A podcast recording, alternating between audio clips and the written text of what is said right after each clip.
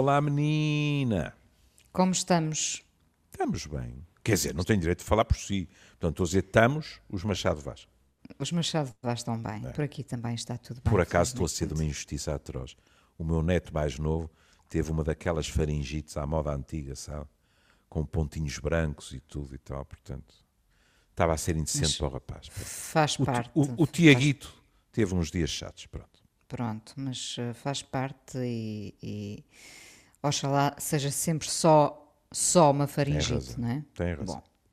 Ó Júlio, hoje eh, temos aqui no Amoré uma longa entrevista da jornalista Bárbara Wong, do público, a uma médica brasileira chamada Ana Cláudia Quintana Arantes, eh, médica esta que já acompanhou milhares de doentes terminais, eh, escreveu um livro eh, que é um best-seller no Brasil, eh, precisamente sobre alguns casos que ela eh, eh, acompanhou, Com um título muito bem esgalhado. com um título muito bem esgalhado. É? Primeiro foi quando, quando escreveu, já agora, quando escreveu o primeiro livro, os amigos al- alertaram que a palavra morte afastaria os leitores. Ah, o, o- o que tem, eh, o que tem a sua piada, quando pensamos na morte, lá está, como tabu, não é? É. Ah, a verdade é que nós nos passamos a interessar muitíssimo pela morte. E agora, e era isso que eu estava a dizer, que era um título muito bem esgalhado, escreveu Histórias Lindas de Morrer. Que é são um estas histórias de gente. palavras, não é? Sim, Nós às vezes dizemos, ah, aquilo é lindo de morrer, não é? E ela vai escolher a expressão, mas no sentido literal. Porque ela está a falar mesmo da, da morte das pessoas. Não é? Portanto, não se afastou se no primeiro livro insistiu em falar da, da morte. Neste livro volta à ideia de, da morte, de morrer, não é? Porque, no, no fundo, a vida dela é lidar com a morte. É. E a entrevista foi publicada de uma forma muito adequada no Dia Mundial dos Cuidados Paliativos. é? E Sim. eu penso que esta cabeça dá-lhe xoxo não se enganou. Exatamente. Eh, eh, a apresentação fez-se no Facebook, teve mais de 3.300 eh, visualizações e do lado de cá estava a minha colega Isabel Ga- Galriça Neto, que é uma das, uma- eu diria, uma das papisas, digamos assim, dos cuidados paliativos em, em Portugal. Sim. Ah, apenas um, um- um dado ah, que faz parte da- da- do que se conta nesta entrevista. Ah, o livro ah, terá sido enviado ao Presidente da República, que este, este Histórias Lindas de Morrer, que ligou à autora a felicitá-la pelo, pelo, pelo livro, não é? Coisa que a deixou muito feliz, não é? Que coisa mais linda, disse ela. Ah, que bom que haja um, um, país. foi um gesto lindo de morrer. Foi um gesto lindo de morrer, é verdade. mas é, mas, mas por acaso é. Ahm, Não, há uma ideia muito. Vamos, vamos ser justos também com, com o Sr. Presidente da República. Podem acusá-lo de muita coisa. Agora, de ele não contactar com pessoas que ele acha que eh, tiveram desempenhos nas mais diversas áreas a valorizar, isso não. Não é?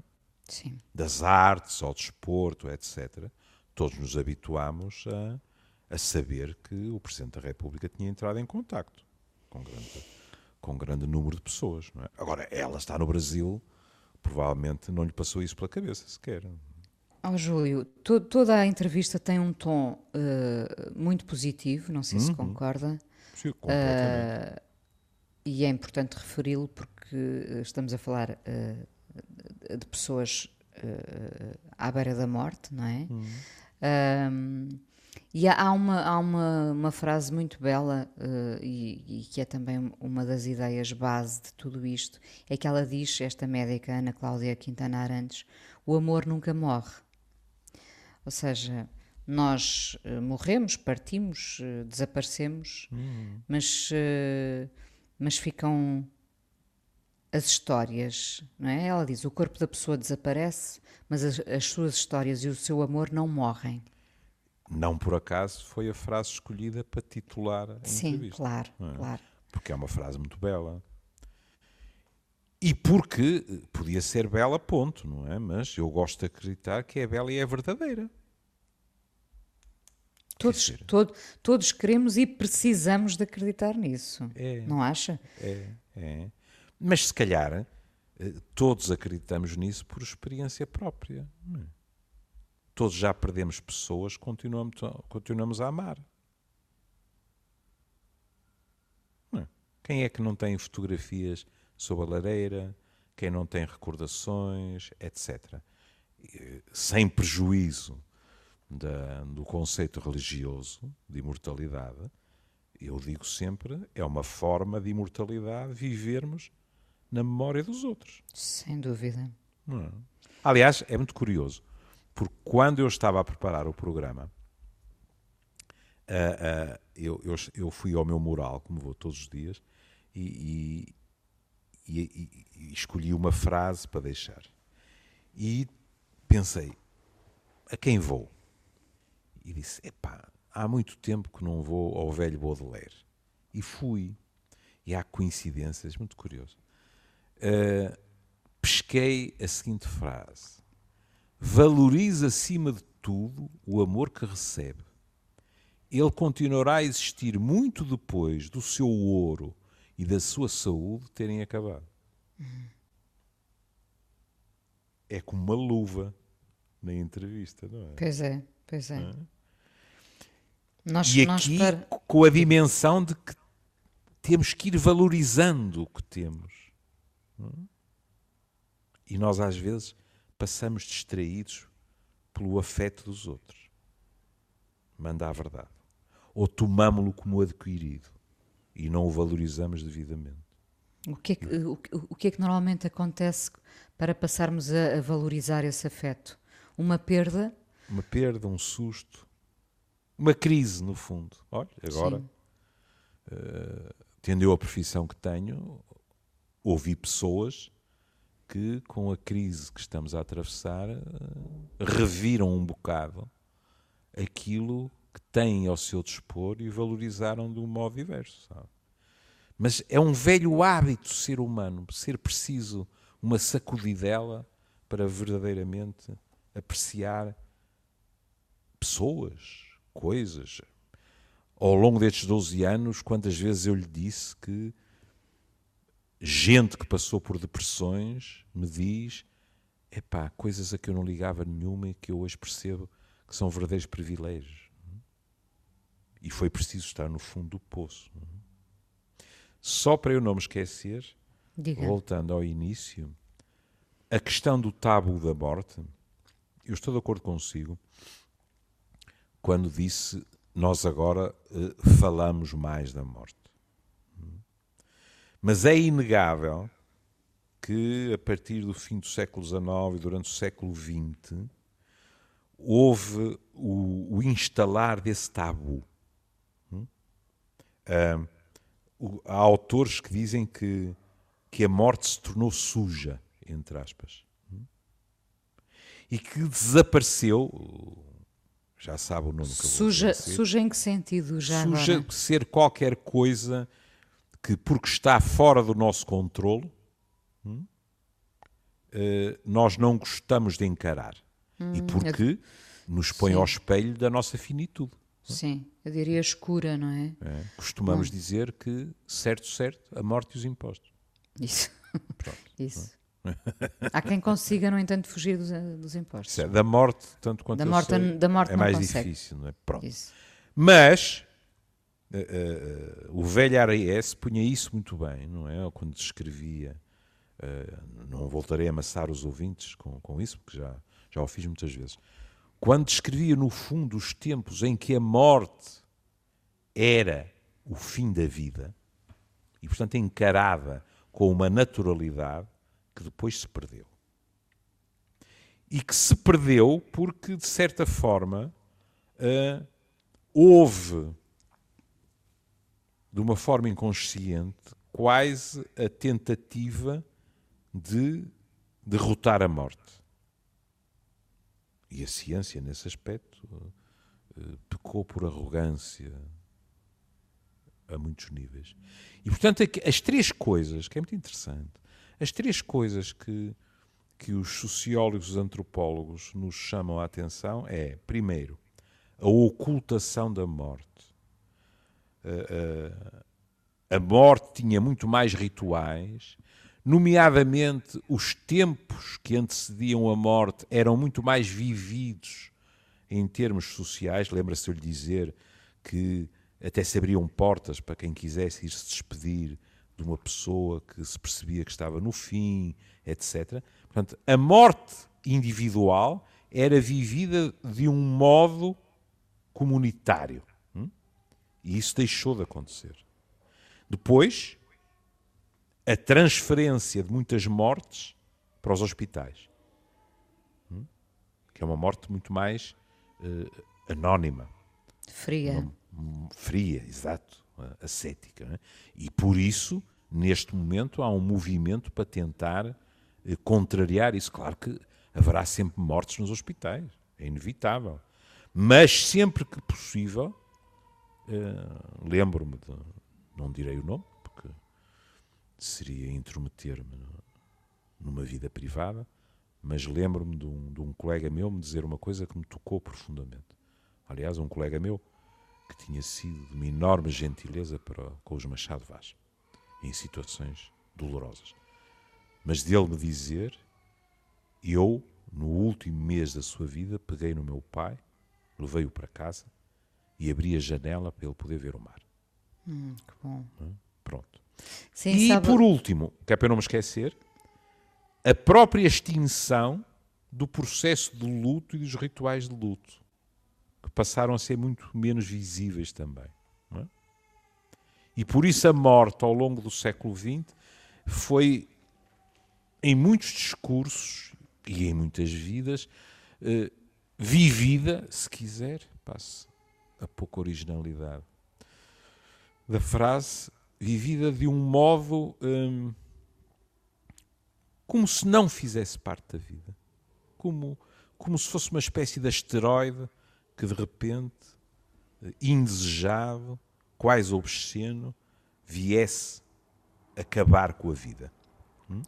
Diga-me uma coisa, esses rituais Sim. de luto são importantes? São. São. Tanto aquilo que, que nós estamos habituados a chamar os rituais, se quiser, mais imediatos. Lembra-se quando caiu a ponte entre os rios? É? Sim. Com os meus colegas a dizerem seria importante encontrar os corpos. Para as famílias seria importante fazer os enterros, os velórios, etc, etc, não é? Mas também depois todo o processo de luto, que leva mais tempo, é? e que deve ser vivido sem que isso seja sentido em termos sociais como uma fraqueza, como algo que no século XXI eh, não se coaduna com a rapidez com que vivemos, etc. Não. Os tempos psicológicos para digerir as perdas continuam a existir e devem ser respeitados. Oh, Júlio, eu penso que uma das maiores dores deste, destes tempos uh, de pandemia uh, são todos aqueles que não se puderam despedir dos seus familiares. Tem toda a razão. Eu, eu penso que, do que tenho ouvido, é uma marca que fica em é. todas as pessoas que perderam uh, gente próxima. É. Essa ideia de não se terem podido despedir deles, não é? Sim, exatamente. Todos os meus colegas o dizem os relatórios oficiais dizem. Não? As sugestões para o futuro próximo implicam medidas nesse sentido, dizendo é preciso arranjar maneiras, sobretudo para os mais velhos institucionalizados, para não estarem isolados e para, se as coisas, perdoa-me, o plebeísmo dão para torto, para que seja possível serem acompanhados pelos seus uh, nos tempos finais. É, sem dúvida nenhuma, que é importante. Uh, esta médica diz-se muito grata ao trabalho dos, uh, dos cuidados paliativos, dos cuidadores, não é? Uh, porque, segundo ela, lhe proporcionaram um processo de entendimento e de luto uh, que, como ela diz, me permitiram ser quem sou hoje. Não duvido. E aqui subentende-se este ser quem sou hoje, alguém muito mais seguro e confiante e, e parece-me bem resolvido para lidar com todas estas questões, não é? Sim, sim. Ó Inês, eu, por obrigação profissional, sendo um professor de antropologia médica e também como psiquiatra, eh, ao longo dos anos fartei-me de ler sobre envelhecimento, sobre morte, sobre cuidados paliativos. Acho que tanto eu como a Inês eh, temos cumprido o nosso dever ao chamar a atenção repetidas vezes para a necessidade de haver a cobertura adequada deste país no que a cuidados paliativos concerne. Mas, como sabe, o meu filho mais novo trabalha em cuidados paliativos. Sim. E quando conversamos, é que eu percebo, digamos assim, a extraordinária diferença entre um saber livresco, na sua maioria, não quer dizer que, como psiquiatra, eu não tenha acompanhado processos terminais, eh, as perdas, claro, mas não é a mesma coisa que trabalhar, como é que dizem os anglo-saxónicos, day in, day out, não é? em paliativos. E ouvi-lo falar é eu pelo menos é assim que humildemente o sinto não é? É uma é uma distância de anos luz quem está com a mão na massa e, e isso vai ao encontro do que a colega diz fica diferente. O, o que não pode ser uma surpresa não é? Porque para não ficar diferente teria que estar distanciado daquilo que é o seu cotidiano, de uma forma que o impediria, ou a impediria, falando da minha colega brasileira, de desempenhar adequadamente as suas funções. Oh, Júlio, a, a, jornalista Bárbara Wong toca aqui numa, numa, numa questão que, que me parece essencial, em, ainda em relação aos cuidados paliativos, quando ela pergunta a função do médico é mais do que atenuar a dor. Porque uhum. isto tem, tem de facto razão de ser esta pergunta, porque eh, nós, quando pensamos em cuidados paliativos, pensamos sobretudo no alívio da dor, não é? Da Mas dor é física, muito da dor física. Exato. Mas é muito mais do que isso. Muito mais, muito mais. In, é, é, é tanto mais que os bons cuidados paliativos não só melhoram a qualidade de vida, como não é raro que melhorem a quantidade de vida de determinadas pessoas. E assim que nós falamos de qualidade de vida, não estamos a falar de pôr mais almofadas na cama ou de ter televisão no quarto. Não, não. É o apoio. É por isso que estamos a falar de equipas eh, multidisciplinares, não é? O, meu filho trabalha em cuidados paliativos e é psicólogo, não é médico. E, aliás, a minha própria colega brasileira fala disso com uma verdadeira transparência, porque ela diz: eu, eu não sou nutricionista, eu não sou isto, não sou aquilo, portanto, temos que trabalhar em equipa, é óbvio. É transdisciplinar. Sim, e ela fala num algo muito bonito que é um, um compromisso. Um médico tem que se comprometer com. Uhum. Tem que ser alguém que se comprometa com a sua própria saúde, não é? Uhum. Quando se aproxima de um doente em fim de vida, uh, precisa de ser alguém que se comprometa com a sua própria saúde, não é? Uh, há um compromisso, estabelece-se um compromisso, não é? Ah. E há a necessidade de gerir um equilíbrio muito difícil. Porque o profissional de saúde, seja o qual for, também não se pode deixar consumir por aquela experiência. Senão fica numa condição que não lhe permite ajudar ninguém. Portanto, essa o que, busca. O, que no início não deve ser fácil, não é? Nada, Para quem está a começar, eu imagino. E mesmo mais tarde, filha. Porque é uma busca contínua da boa distância. Porque, por exemplo, nós, nós, quer dizer, os profissionais de saúde, eh, eh, nós somos os mesmos, as pessoas são diferentes. Por exemplo, a, a minha colega, às tantas, a, a Bárbara, ela permitirá que fale assim, porque tive o prazer de a conhecer pessoalmente, pergunta assim: nestes livros com as suas histórias, deixa de ser uma médica para ser uma guru? E a minha colega ri-se e diz: não. Talvez possa, talvez tenha o papel de inspirar as pessoas, talvez possa ser um pouco do ar que as pessoas inspiram e ajudá-las a modificar as suas vidas, mas não quero dar palpites a ninguém. E a Bárbara empurra um bocadinho e a resposta eu enfiei-lhe logo um sublinhado em cima. Porque diz assim: Mas como médica, a sua função é de aconselhar os seus doentes. E a resposta vem de chofre. Porque diz assim: Sim, quando me pedem. Nas minhas consultas, a primeira parte é sempre muito silenciosa. Eu escuto o que o doente tem para dizer. E haverá seguramente ouvintes nossos que dizem: Ó oh, Júlio, e você sublinhou isso? Pois sublinhei. Porque parece um dado adquirido e não é. Isto, seja nos paliativos, seja fora dos paliativos, é a primeira coisa a fazer, é a pedra de toque, é escutá-los. E não é possível ler sem preocupação trabalhos que dizem que nós, os profissionais de saúde, levamos 20 ou 30 segundos para interromper a pessoa a quem estamos a fazer uma primeira consulta. Sabe, é muito curioso porque há médicos, uh, isto tem, terá também a ver com a experiência, não é?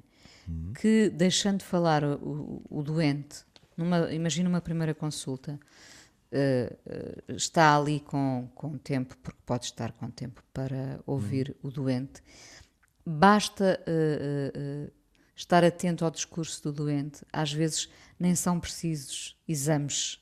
Uh, ouvir o doente explica uh, uh, o problema do doente, não é? Hum. Que às vezes passa, passa por muitos motivos que não aqueles que o doente tinha em mente, não é? Uhum. Por isso é que um médico precisa de ouvir o todo e essa meia hora ou 40 minutos em que fica a ouvir o paciente, o doente, uh, são essenciais para conhecer uh, o doente e, o, e, os seus problemas. Eu ia dizer o seu problema, não, os seus uhum. problemas.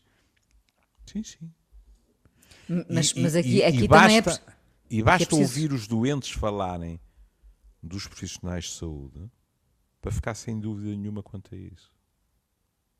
Eu volto a lembrar que a maioria das queixas dos doentes sobre os profissionais de saúde não são sobre a sua competência técnica, são sobre a forma como foram tratados como pessoas.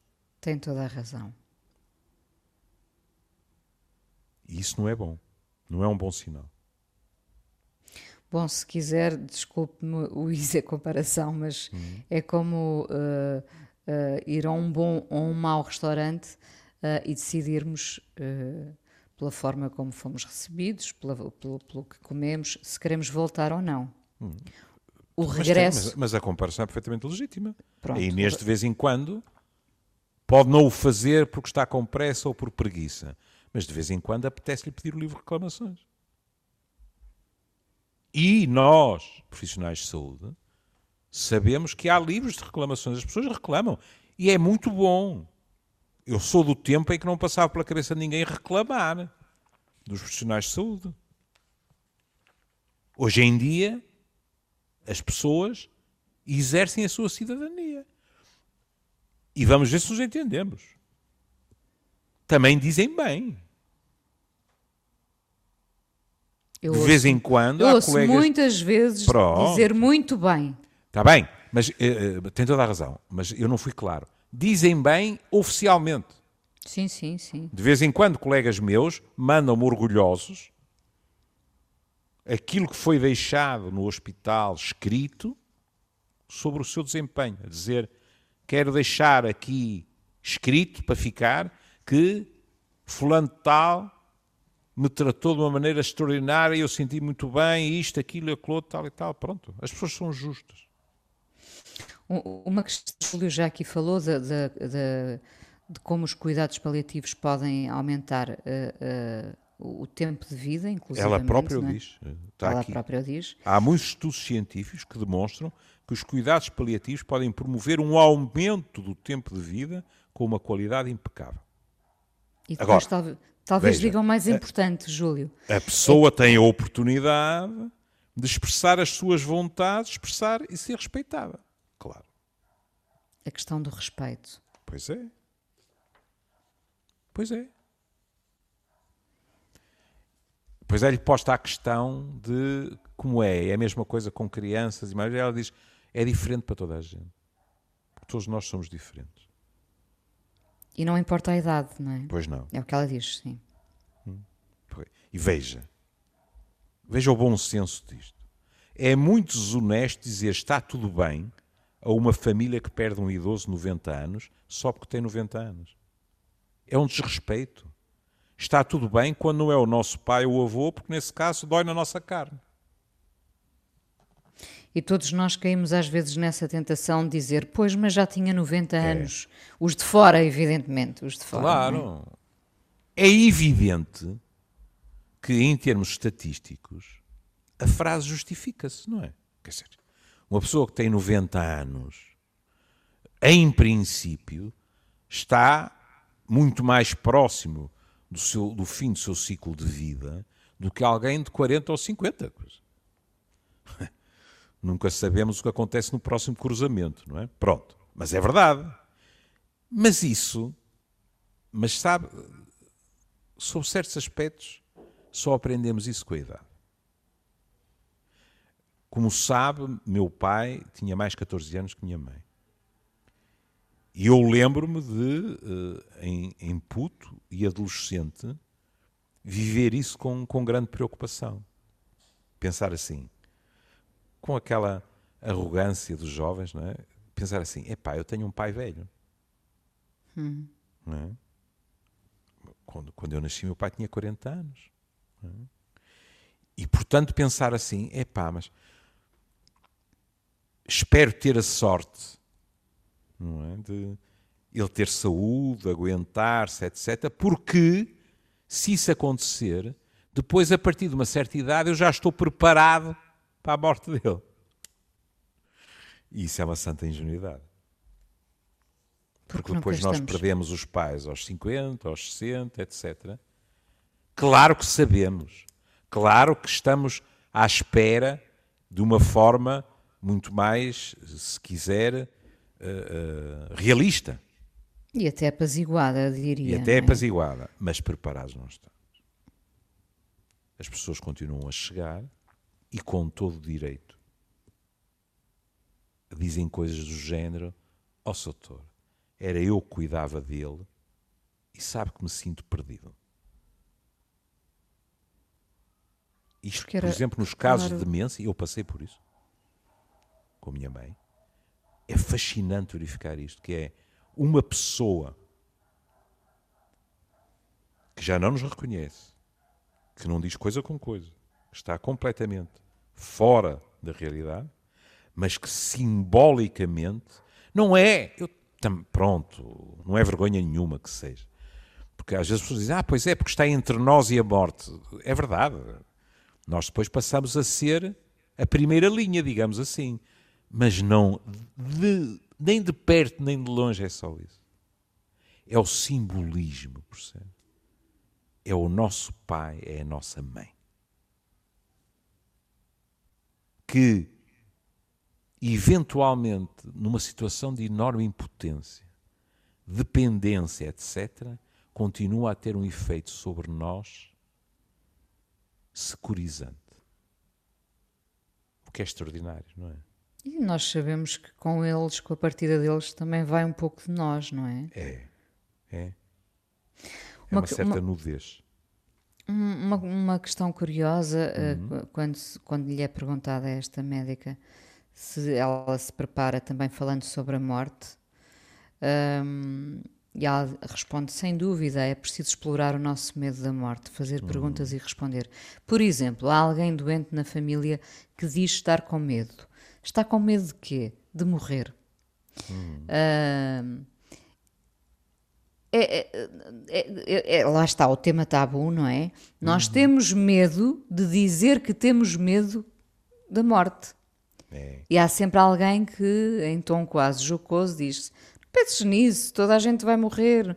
Mas às vezes é preciso explorar esse, esse, esse medo que condiciona, que limita. Uh, que nos faz sentir pequenos mesmo sendo crescidos. E porque uh, conforme a resposta ela pode, em determinadas situações, pacificar a pessoa. Sim. O que ela diz, por exemplo, é aquilo que me diria a mim, porque se ela me fizesse a pergunta, ela diz: qual é a parte da morte que tem medo? É o antes, o durante ou o depois? Eu diria imediatamente o antes. Eu aquilo que tenho medo é como é que vou morrer, não é de morrer.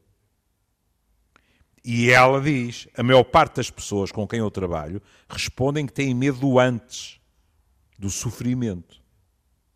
Quando há uma resposta para esse sofrimento, o medo dissolve-se. E ela diz que, que, muitas vezes a sua resposta é: não tenha medo do antes, porque sabemos cuidar desse sofrimento. Lá está. Uh, uh, estamos perante uma mulher uh, aparentemente segura, confiante, confiante, que passa essa confiança aos doentes. E isto é muito importante, não é? é. Passa uma mensagem positiva, é. Que, é, que é algo que nós também não, não estamos sempre habituados a ouvir, não é? É verdade. Até porque às vezes pensar, não é possível mentir. Para não se pensar que eu tenho percentagem nos direitos de autor, eu aqui não empregaria a palavra sofrimento. Empregaria a palavra dor. Porque sofrimento é muito mais lato. Pois e há é. formas de sofrimento que nós não podemos controlar. É aos quais não chegamos, não há chegamos, formas de sofrimento aos quais nunca vamos conseguir chegar, não é? Repare Sim. que logo a seguir a essa resposta, ela é perfeitamente lapidar a dizer que não se deve mentir às pessoas. Ela diz: não recomendo. Quando a Bárbara pergunta, o médico deve mentir sobre a situação em que a pessoa se encontra. E ela diz: não recomendo, porque a verdade não é uma teoria, é uma experiência. Eu estou completamente de acordo. Hum, uh, sabendo que é difícil enfrentar a verdade, aliás, como, como se diz é verdade. a seguir. E todos somos diferentes. É? E de vez em quando há surpresas. Porque às vezes a pessoa diz-nos: Não me esconda nada, diga-me a verdade no e crua, é verdade no ICRU é dita e de repente percebemos que a pessoa não estava preparada para isso.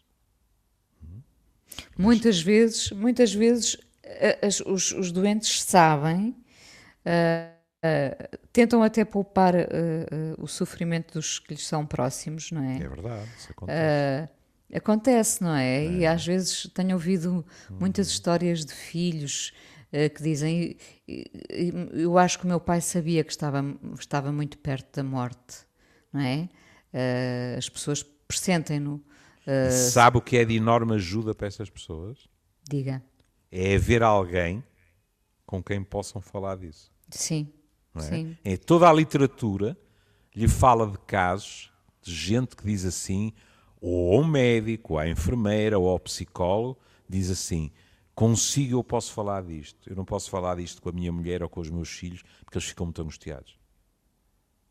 Mas ele precisa de falar daquilo. Mas a angústia mas, também. Já agora pergunto-lhe, nós já devíamos ter dado, ou, será tempo de começarmos a dar esse passo de uh, conseguirmos falar do, do que nos vai na alma, uh, com, com, os nossos familiares, mesmo sabendo que isso lhes causa angústia. Ou seja, de parte a parte, devemos estar preparados para uh, enfrentar de forma conjunta a morte, sendo que é impossível escapar ao sofrimento, mas. É. Em teoria, sim, Inês, mas é assim. eu posso cair redondo, não é? E aí o problema não se põe.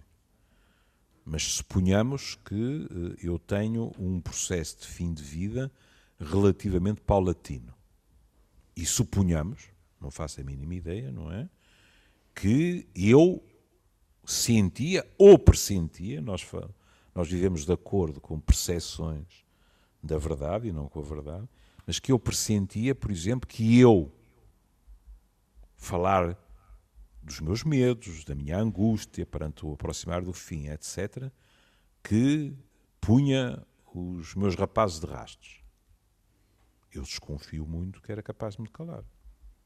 Sim. E aí chamaria um figuinho a quem me pudesse acompanhar numa situação dessas. É? Sim. Por exemplo, na, na, minha tertúlia dominical da, da Casa Castanheira, uh, nós temos o privilégio de ter connosco um, um membro da Igreja cuja profissão no hospital em que trabalha passa muito por ouvir pessoas, não obrigatoriamente uh, em processo de morte, mas também em processo de morte.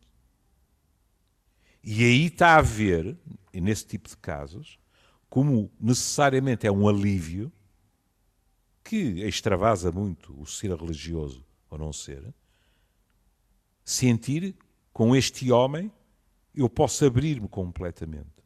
Ele é um profissional, é isto que ele faz, e depois determinadas coisas não as pôr todas nuas em cima da mesa com os meus familiares que uns sentem-se na obrigação de me contrariar e dizer não, não é nada disso, tal. outros são capazes de desatar a chorar e sair pela porta do quarto ou a enfermaria e tudo isso, não é? Sim. Júlio. Uh, Aliás, não é por acaso. Não é por acaso também. Há bocado dizíamos, os paliativos não é só diminuidor. Pois não. Os paliativos também se ocupam das famílias das pessoas. Quando, não sei se concorda, uh, uh, é, é, perguntado a esta médica uh, ela acusa as, as, faculdades de medicina de não Sim. prepararem os médicos para o fim da vida. Uh, e é-lhe perguntado: isso acontece porque a função do médico é salvar vidas. E ela responde dizendo: Penso que quando estamos na universidade somos enganados. Os professores fazem-nos acreditar que vamos vencer a morte. Acha que é assim, Júlio? Não é literal, não é? Não há nenhum professor que diga aos seus alunos, caríssimos, na próxima semana vou-vos ensinar a tornar os vossos doentes imortais. Não é isso. Mas que há, neste momento, penso que as coisas têm, têm estado a melhorar. E penso que, mais uma vez, que ao longo do século XX isso se notou muito. Houve arrogância por parte. Agora estou a falar só da medicina houve arrogância por parte da medicina que estava verdadeiramente fascinada com os abençoados avanços que se estavam a verificar. É? E o que ela diz é, e é, é, muito bonito o exemplo que ela dá, ela diz, quer ensinar aos alunos que sejam construtores da realidade da velocidade dos seus doentes. Eles vão controlar a, a pressão arterial não porque tenha de estar a 11,8, mas que é para que a pessoa possa ser feliz mais tempo sem doença cardíaca. Isto é muito bonito.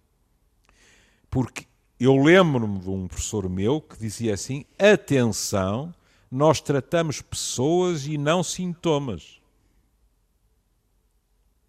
Ou seja, claro que ter uma tensão arterial de 11,8 é ótimo. Mas aquilo que nós buscamos é a empatia com aquele ser humano em todas as suas dimensões e ajudá-lo em todas as suas dimensões. Não pura e simplesmente arranjar maneira de ele ter uma tensão da excelência, por exemplo, 11,8, uhum. de ter um peso ideal, de fazer uma alimentação perfeita, tudo isso é importante. Mas são fatias do ser humano. E ela está a dizer não. Nós temos que olhar para a pessoa no, no geral. E ela diz: o ensino está deturpado porque quer dar um poder ao médico que ele não tem. Nós não vamos lutar contra a morte, nós adiamos o dia da morte. precisamos ser um instrumento de alívio do sofrimento, mesmo que causemos sofrimento. E ela dá o exemplo da quimioterapia. Pronto, a quimioterapia salva vidas, é? mas tem efeitos colaterais muito desagradáveis. Traz muito sofrimento. Mas também. é importante o que ela diz. Nós não. Isto. Porque com muita facilidade nós deslizamos para uma luta narcísica entre nós e a morte, percebe? E não é isso que está em causa. O que está em causa é a saúde e é o bem-estar daquela pessoa. E, portanto, Sobretudo o bem-estar numa, numa é, fase final portanto, da vida, me, não é? Se me pergunta, eu poria a questão uh, uh, com termos tão fortes como ela põe, não, porque ela própria sabe que em termos literais o que ela diz não é verdade. Mas estou de acordo em termos do que ela acusa determinada cultura médica, que eu acho que se tem vindo a modificar. Que na realidade pecou por soberba e que, de certa forma. Está a reaprender agora, penso eu, a ouvir pois, os seus doentes. Sim. Pois, é, uma, é chamada, cura, chamada cura de humildade. É evidente é. que também tem de ser dadas as condições. Lá vou outra vez. É? Questão do tempo. Tem a questão de ser dadas é, é fundamental. Pronto, para que seja dessa forma. Não é? Pronto. Júlio, estamos mesmo no fim. É, quanto uh, tempo temos? Uh, não temos já. Já não temos? já não temos. Não. Então pronto, só, só digo que ia dizer uma coisa, que é, ia dizer um poema que se chama A Morte Não É Nada. E é alguém que diz, eu somente passei para o outro lado do caminho. Eu sou eu, vocês são vocês. E vai por aqui abaixo e acaba dizendo, você que aí ficou, siga em frente. A vida continua linda e bela como sempre foi, mas hum. com ele na memória. Sabe quem escreveu isto? Quem? Santo Agostinho. Ah, tão, tão, sempre tão citado nestes programas. é, é, verdade, é verdade. Ó oh, Júlio, estivemos aqui um, às voltas com esta entrevista da jornalista uhum. Bárbara Wong a esta médica brasileira, Ana Cláudia Quintana Arantes, uhum. autora de dois livros, uh, no fundo, sobre uh, a forma de encararmos a morte nos últimos uh, dias da nossa vida, não é? Uh, de uma forma positiva, parece-me, todo o tom é muito, é muito positivo. Histórias lindas de morrer e esse tal best-seller uh, há quatro anos, A Morte é um Dia que Vale a Pena Viver, uh, com essa ideia. Permita-me só uma coisa, diga, porque diga. quem tiver lido a entrevista ou ainda a valer, pode ficar com a ideia que eu fiz uma maroteira porque, entre aspas, não me convinha uh, referir uma resposta dela. E jamais eu faria isso. Quando ela é questionada sobre a eutanásia, ela diz que é contra. E que, portanto, se alguém lhe pedisse, ela encaminharia essa pessoa para um outro. Ela diz no Brasil é proibido, não é? Ela encaminharia, se fosse permitido, para outro colega. É? As pessoas podiam pensar que eu estava a evitar mencionar a resposta que, que ela dá, era o que faltava. Bom, vamos ver se temos ainda tempo para ouvir a Elis Regina com esta uhum. canção Como Nossos Pais. Falámos aqui muito dos pais também, dos uhum. nossos pais. Uh, Ela Júlio... também fala dos dela na entrevista. Também, também, é. também. Um beijinho, beijinho e cá estaremos, querido. cá estaremos, cá estaremos. amanhã. Deus, beijinho. Não quero lhe falar, meu grande amor coisas que aprendi nos discos. Quero lhe contar como eu vivi e tudo o que aconteceu comigo. Viver é melhor que sonhar. Eu sei que o amor é uma coisa boa mas também sei que qualquer canto é menor do que a vida de qualquer pessoa. Por isso, cuidar do meu bem. Há perigo na esquina.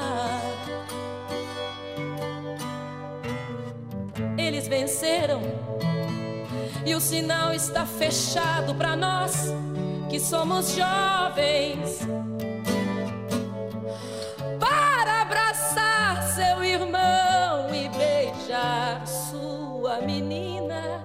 na é que se fez o seu braço, o seu lábio e a sua voz. Você me pergunta pela minha paixão. Digo que estou encantada como uma nova invenção. Eu vou ficar nesta cidade, não vou voltar pro sertão.